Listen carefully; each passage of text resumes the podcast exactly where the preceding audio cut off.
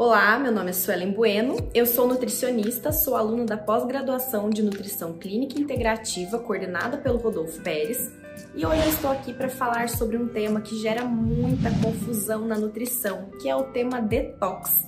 Então hoje nós entenderemos um pouco melhor, afinal, o que é detox. O detox vem do termo detoxificação metabólica de fármacos, e isso se atribui a um processo de redução da atividade farmacológica ou toxicidade de um fármaco, normalmente por um grupo enzimático que tem por objetivo facilitar a sua excreção através da solubilidade dessas substâncias. Esse é um processo que não ocorre somente com fármacos, mas também com todas as substâncias que nosso organismo considere uma toxina.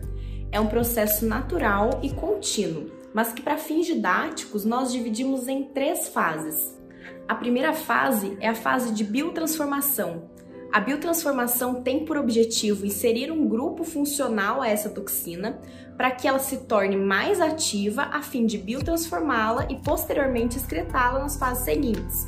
Nesse momento, a toxina, além de mais ativa, há um aumento também da produção de espécies reativas de oxigênio. A principal enzima envolvida nessa fase é o citocromo P450. E os nutrientes mais importantes são as hemoproteínas, o complexo B e a colina, e também alguns cofatores, como glutationa e os flavonoides. É importante ressaltar que se houver um aumento expressivo de espécies reativas de oxigênio que não são apresentados na fase 2, são possíveis os danos no DNA, no RNA, e isso também é um fator predisponente para doenças como Alzheimer. A fase 2 é a conjugação. A conjugação tem por objetivo transformar as substâncias que foram ativadas na fase 1 em compostos hidrossolúveis para que eles possam ser excretados na fase 3. Algumas enzimas envolvidas na fase 2 são, por exemplo, a acetiltransferase, a metiltransferase, a glutationa S-transferase. E aí nós temos a fase 3, que é a eliminação, onde nós eliminamos de fato essas substâncias que já foram biotransformadas, que já foram conjugadas, normalmente pela urina e pela bile. Destacamos aí o importante papel da glicoproteína P. A glicoproteína P é um importante fator no metabolismo de primeira passagem de fármacos e também de xenobióticos.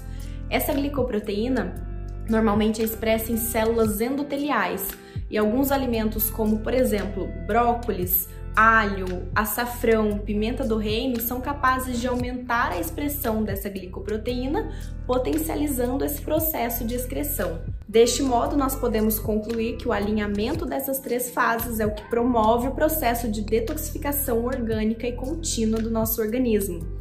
É claro que o consumo dos nutrientes citados anteriormente potencializa essas fases do processo de detoxificação, mas sempre lembrando que é algo que já acontece naturalmente no nosso organismo e de maneira sempre contínua.